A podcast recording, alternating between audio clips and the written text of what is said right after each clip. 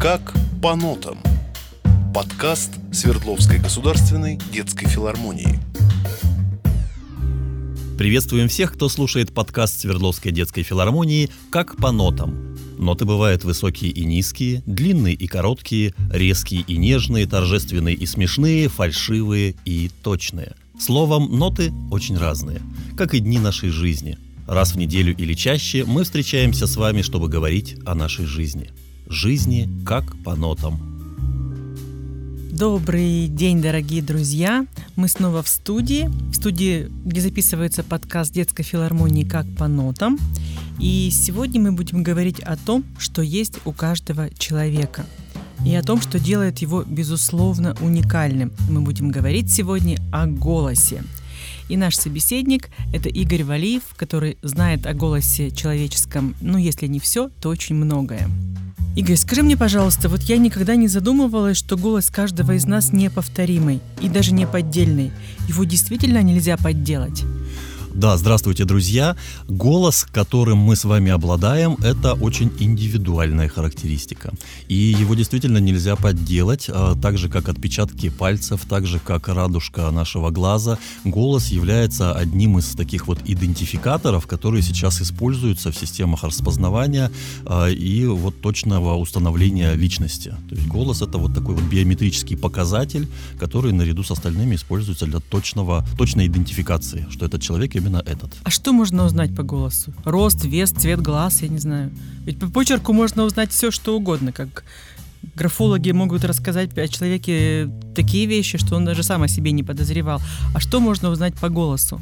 определить? Если начинать вслушиваться в голос а, и вот э, мельчайшие его оттенки а, для себя идентифицировать, то можно узнать, а, насколько а, человек а, занимает активную такую жизненную позицию, да, насколько он здоров, а, насколько а, вот он а, а, живет полной жизнью я как психолог э, с голосом работаю, и для меня такая вот диагностическая картина разворачивается сразу же. То есть я слышу, как человек дышит, как он говорит, каков у него объем голоса, да, вот, э, возможность произнесения той или иной фразы, насколько ему хватает этой, этого голоса. И здесь для меня это вот такие вот базовые жизненные характеристики. Насколько у человека все хорошо, я понимаю, еще не увидев его, а только услышав его голос. Ну, у меня сегодня все хорошо. Да, у тебя, Наташа, все хорошо, но, конечно, когда ты э, чувствуешь себя более свободно, не как сейчас у микрофона, а голос у тебя звучит более объемно, более масштабно. Сейчас вот чувствуется немножко напряжение, видимо, волнение сказывается, но в целом все хорошо. Ну, я же первый раз веду подкаст. А скажи, пожалуйста, вот я читала, что даже вес можно человеческий определить, ну, там, может быть, не с точностью до килограмма, э, по голосу. А если человек похудел или наоборот поправился, голос меняется? Меняется. Меняется, но вот э, не вот та самая вот идентификационная часть этого голоса, меняются его обертоны, да, ну или то, что вот называется тембром. А, почему меняется? Потому что когда мы говорим, у нас звучит тело, Дело в том, что голос, вот как музыкальный инструмент, э, он э, состоит из того, что голос производит, а это вот если смотреть на музыкальный инструмент, есть струна, допустим, да, или э, какой-то вот элемент, который вот как молоточек ударяет почему-то, что производит звук, и резонатор – который этот звук усиливает. Так вот, наше тело — это и есть резонатор для наших голосовых связок. И в этом резонаторе, в нашем теле, э, есть э, как элементы, которые его усиливают, его обогащают, так и те, которые его ослабляют. То есть, допустим, рыхлая структура тела, она как раз заглушает наш голос, и он становится таким тусклым. А вот э, такой, такие вот тренированные люди, которые занимаются спортом, если там нет мышечных зажимов, их голос, наоборот, раскрывается и звучит уже вот такой вот э, большей э, своей полноте. А настроить голос можно? Можно. Да, конечно, можно, конечно. То есть как инструмент он настраивается? Он настраивается. Более того, вот скажем так, если э, мы рассматриваем природный голос, которым мы с вами все обладаем, его настраивать э, нужно только во взрослом возрасте. Потому что у всех детей, когда они рождаются, с голосом все в порядке. И, может быть, вы обращали внимание на то, что младенцы кричат так, что они с легкостью заглушают рев взлетающего самолета. И вот потому что там нет никаких зажимов, потому что э, резонирует все тело. А как э, только начинает включаться сознание... Социальность. Да, ребенку начинает говорить, что о тебе подумают другие, замолчи, э, не веди себя так шумно. Вот потихонечку начинают включаться вот эти вот мышечные зажимы, которые глушат наш голос. И дальше уже, если мы хотим заниматься вот каким-то пением, допустим, да, вокалом или выступать на сцене, дальше уже нужно возвращать телу вот эту легкость, свободу, чтобы голос звучал во всей своей красе. В школе заговорили про младенцев. Голос рождается в момент рождения ребенка. Он ну, Младше его на 5 секунд? Первый звук, да, мы произносим с первым выдохом. Э, то есть вздох, и дальше уже вот выдох идет озвученный, и мы оповещаем миру о своем появлении в нем именно голосом. Вот мать, как, как правило, узнает голос своего малыша, крик, плач, ну, буквально из, там, из десятка. Это зов крови или это что-то вот э, генетически предрасположенное, обусловленное? Ну, скорее всего, это именно генетические, вот биологически обусловленные вещи, потому что действительно вот этот вот тон голоса своего ребенка мать слышит издалека и выделяет из всех прочих шумов. А, видимо, вот идет какая-то сонастройка, и мать, поскольку вот она отвечает за э, потомство, да, за его жизнеспособность, и у нее вот биологически активен этот механизм, конечно же, она по, по голосу ребенка сразу же понимает, это он просто соскучился или хочет есть, или что-то у него болит, и вот это вот, видимо, интуитивно считывается. А вообще по наследству голосу что-то достается? Ну, по наследству нам достается телосложение тела, да, а тело, ну, поскольку это достаточно важный элемент нашего голоса, конечно же, определяет его звучание. Ну, я немножко не про это. Вот э, часто же говорят, что ой, как у вас с мамой похожи голоса, ой, как вы там похожи, э, по телефону не узнали, а кто это брал трубку. Это значит, что-то вот родственное все-таки есть в голосах? Да, да, да, есть, конечно, конечно, есть. А вообще вот э, я иногда думаю, что я вот в каждой ситуации говорю по-разному. Мне кажется, что голос у меня разный. Это мне кажется или действительно вот как мы разные роли играем в жизни, там, в магазине, в автобусе, на работе, на совещании, так и голос подстраивается под наши жизненные ситуации. Конечно, в разных ситуациях голос может звучать немножко по-разному. Опять же, это не вот э, те самые базовые характеристики, по которым происходит идентификация, да, это вот такая вот голосовая подстройка. Допустим, в какой-нибудь теплой интимной обстановке мы можем вот начать говорить с помощью такого грудного резонатора, и голос становится бархатным. Да, я тебя очень хорошо понимаю понимаю в этот момент. Да. А когда мы где-то э, на площади, допустим, выступаем э, где-то э, перед большой аудиторией, и нам нужно, чтобы нас слышали, или вот в армии, да, допустим, там идет такой головной звук, или э, физрук в школе, говорит, так, равняйсь, смирно, да, и вот это вот идет головной резонатор, здесь больше звонкости, больше полетности в голосе. Да, металла. Он, металла, да, металличности, вот. А, или вот этот вот средний регистр, так называемый, когда мы, вот как птицы они э, выталкивают из себя звук. Вот так же и мы можем его выталкивать, и он становится таким вот э, более официальным. Вот как дикторы читают э, новости, вот он становится таким нейтральным. Да? То есть там меньше уже эмоций, больше какой-то вот такой вот официальности. Ну, мы это подсознательно делаем. Да. Вы вот как специалисты объясняете это, а мы делаем подсознательно абсолютно. Конечно. Ну или не делаем. Но чаще всего все равно мы же живем в обществе, и мы неосознанно те или иные подстройки производим и немножечко меняем звучание своего голоса. Раз заговорили про дикторов и про металл в голосе, не могу не, не спросить про Юрия Левитана, про этот магический голос, который ну, творил какие-то чудеса, и мы знаем, что там Гитлер готов был за голос Левитана очень многое дать. Это что вот за была магия голоса? Это, ну, видимо, природная предрасположенность. Плюс э, у Юрия Борисовича же с детства был интерес к театру, и он э, занимался, то есть он и читал стихи, и занимался самодеятельностью. Поэтому он готовился к поступлению в театральное училище. Ему даже дали путевку, но не прошел. Вот. Э, но, видимо, судьба так сложилась, что как раз выйдя с экзамена, на котором он провалился, он увидел объявление о наборе дикторов, тогда брали с улицы, никакого специального образования было не нужно. И э, вот хорошо, что за его региональным акцентом, а он очень окол, он говорил вот по-волжски, да, вот за вот этим региональным акцентом услышали вот это э, богатство тембра, и вот это магическое звучание. И его взяли на технические же эфиры, его не подпускали к э, новостям, вот к этим вот официальным эфирам. Что такое технические эфиры? Тогда э, нужно было читать э, тексты статей э, центральных газет э, для того, чтобы в регионах их переписывали, да, да, да, да. То есть вот он ночью начитывал такие тексты, и говорят, есть такая легенда, что однажды ночью Сталин тоже прослушивая такие технические эфиры, натолкнулся на голос Левитана и сказал, что я хочу, чтобы завтра на пленуме ЦК мой доклад прочитал вот именно этот парень. И из этого вот началась карьера Левитана. И вот, собственно, да, он стал тем самым голосом, это символ же, да, да? голос символ, это конечно. Гол, гол, голос символ, который э, заряжал на победу, которого ждали, и во время войны это вот практически. Я бы даже сказала, это голос фантом. Наверное, да, да. Причем а, ведь э, те э, сводки информбюро, которые он записывал, произносил во время войны, они же не записывались, да, то, что мы слышим в фильмах, то, что мы слышим в каких-то таких ретроспективах, это то, что он уже записывал после того, как война закончилась, специально вот по Начитал, заказу, да, да, телерадиокомитетов, вот, и вот он, несмотря на это, смог снова, да, вот в записи передать вот всю вот эту вот неоднозначность, многомерность того, что происходило во время войны, и мы во многом настраиваясь на тембр Юрия Борисовича, сейчас вот вновь и вновь проживаем и какие-то потери, и какие-то победы, и для нас война звучит его голосом. Вот говоря о Юрии Борисовиче, еще одну вещь спрошу. Э, ну вот существует такое, ну, представление, что чем больше у человека голос, тем больше он сам. То есть, если мы вспомним певцов, это там Шаляпин, Штоколов, да, это такие огромные басы, и сами люди огромные. При всей огромности голоса Юрия Борисовича он был очень субтильным человеком. Да.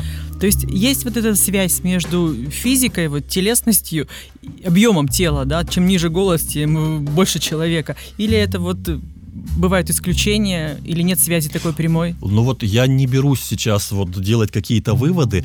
То, что наблюдаю я, я не вижу прямой зависимости, потому что зачастую я встречаюсь с очень э, худенькой девочкой, допустим, или каким-то, да, там, субтильным молодым человеком, где голос звучит прямо да. вот настолько, как бы кажется, что это глыба, а он маленький, тощенький, и вот э, как-то так вот хочется обнять, да, пока он рот не откроет. Вот, и с другой стороны, есть очень такие могучие люди, которые говорят очень такими тонкими, сиплыми голосочками, и вот э, на лицо диссонанс. Но судя по тому, что у нас вот, э, вот этот диссонанс в голове возникает, может быть, действительно есть какая-то связь в природе, да? И ну, это нам, нам хочется, наверное. Может быть, может быть. Может я, быть. У меня вот есть такая забава, когда я вижу вот мужские вокальные ансамбли, э, до начала концерта попытаться понять, а кто же... Понятно, по местоположению артиста, артиста можно догадаться, где бас, где тенор. Но когда они вот э, еще не выстроились на сцене, всегда интересно, а кто же вот какими голосами обладает. И очень часто ошибаюсь. То есть mm-hmm. вот именно иду вот за этим вот ощущением, что раз он большой, значит это будет бас, оказывается сладкоголосый тенор. Mm-hmm, да, да, да. Я тоже э, частенько бывает ошибаюсь в этом, но тем, тем интереснее наблюдать. Вот уж заговорили о музыкальных голосах, то есть мы знаем бас, тенор, баритон, баритон да. сопрано, альт э, контральто. Э, скажи мне, пожалуйста, вот то, что... Вот это деление, это деление на голоса такое довольно крупное, но при этом мы можем сказать, что это глубокий голос, это бархатный голос, это там земляничный тенор. Это вот попытка просто дать какие-то эпитеты и определения или все-таки вот э, больше, чем у голоса есть гораздо больше характеристик, чем вот только бас, только тенор. Это вот они оправданные эти Они эпитеты. оправданы, да, действительно. То есть есть э, тональный диапазон, в котором звучит голос. Э, главное ведь, чтобы он еще и благозвучно звучал, да, то есть в этом вот тональном диапазоне. И вот мы таким вот образом определяем, вот он относится к басу, да, или к тенору. Вот. А, но а, помимо тонального диапазона есть еще так называемые обертоны, которые дают вот эту индивидуальную характеристику голоса. Ведь есть можно э, поставить э, рядом двух э, человек, допустим, обладающих басом, дать им одни и те же ноты, и они будут э, ровно по этим нотам производить звуки. То есть с точки зрения тональности они будут попадать в тон. То есть это петь одинаково. Но при этом звучание их голосов все равно будет индивидуальным. И мы э, слышим одного, слышим другого. Те, у кого есть слух, хорошо понимают, что они попадают в ноты, но голос одного отличается от голоса другого. Вот это отличие, это как раз и есть э, вот тот, тот самый тембр, да, то, что зависит от этих вот обертонов или от состояния тела. И вот здесь как раз вот эти эпитеты, они и вот во всю э, такую вот красу и применяются. Но это ведь субъективно? Да, конечно, субъективно про тембры, раз мы говорим, недавно услышала такую фразу «тембральная несовместимость». Э, возможно такое вот на уровне какой-то физическое, психологическое? Что это такое? Возможно. То есть у нас же в мире звуков то, что, что мы воспринимаем, есть такое понятие, как вот благозвучность. Это то, что мы называем консонансом, да? А есть э, вот наоборот такой, такой диссонанс, который вот режет ухо и хочется прямо вот, чтобы вот прекратился этот звук. Вот э, иногда, да, даже в одной тональности э, два голоса начинают диссонировать друг с другом. И вот возникает какое-то вот такое вот не очень хорошее ощущение от этого. Ну, а если вот тебе голос неприятен, как с этим жить, вообще быть, что делать? Как правило, а, большинство людей, слыша свой голос в записи, говорят, так, это не я. Да, я кстати, не могу так да, звучать. Конечно. Да? Вот, и э, не принимают свое вот это звучание. Для того, чтобы принять свой голос, требуется какое-то время. Но, тем не менее, да, вот он звучит именно так, как мы его слышим в записи. И для того, чтобы его принять, нужно э, ну, послушать себя побольше, ну и понять, что все-таки голос это тренируемая характеристика. Если хочется его изменить, э, обогатить, э, вот освоить какие-то новые возможности, то можно заниматься. А у голоса действительно очень много возможностей. Ну, со своим голосом еще, допустим, можно сжиться и принять его. А если вот чужой голос тебе неприятен, здесь как быть? Ну, как бы терпеть. терпеть, наверное, потому что... Не, ну можно, конечно, сказать человеку, что, э, судя по голосу, у тебя, ну, ну, есть, может быть, там какие-то зажимы, и было бы неплохо поработать, да, тебе с этим. Но мы же сейчас в таком свободном мире живем, да, в, в том числе у человека есть право, наверное, звучать неблагозвучно. И...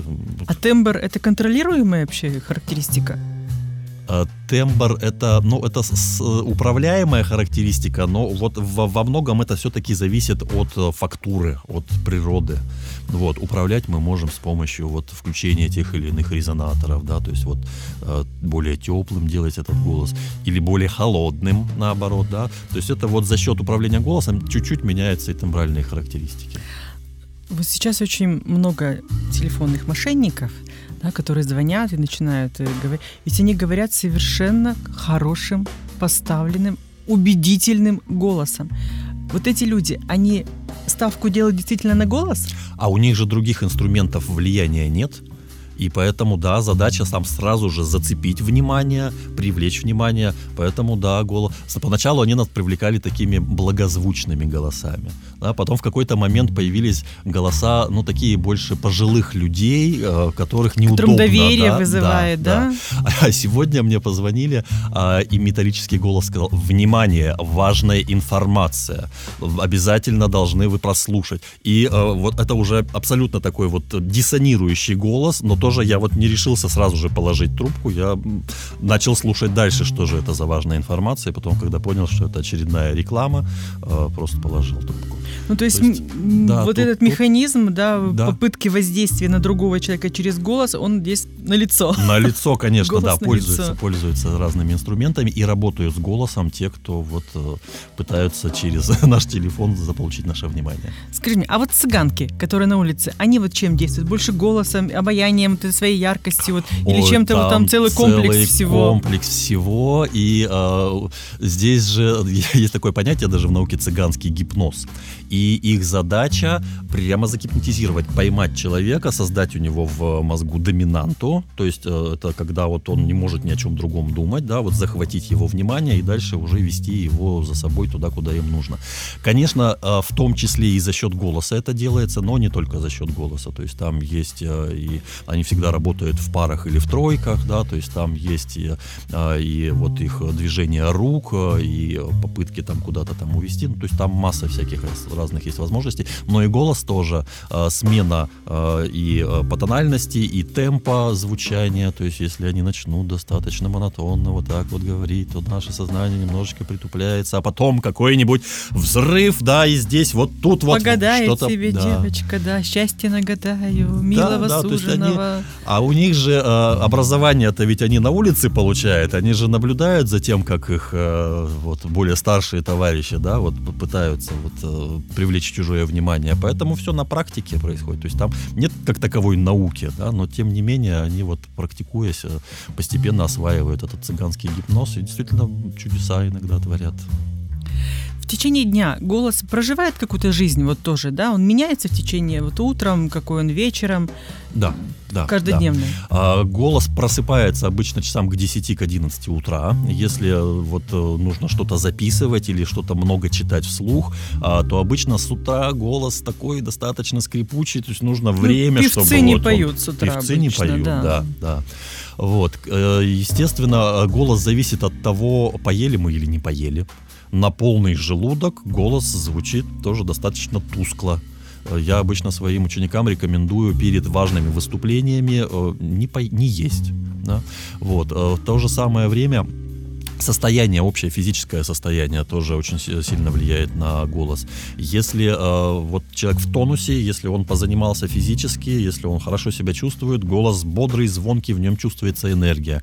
Если человек устал, вот мышечный тонус теряется, и голос начинает тоже звучать достаточно так вот убаюкивающе. Да?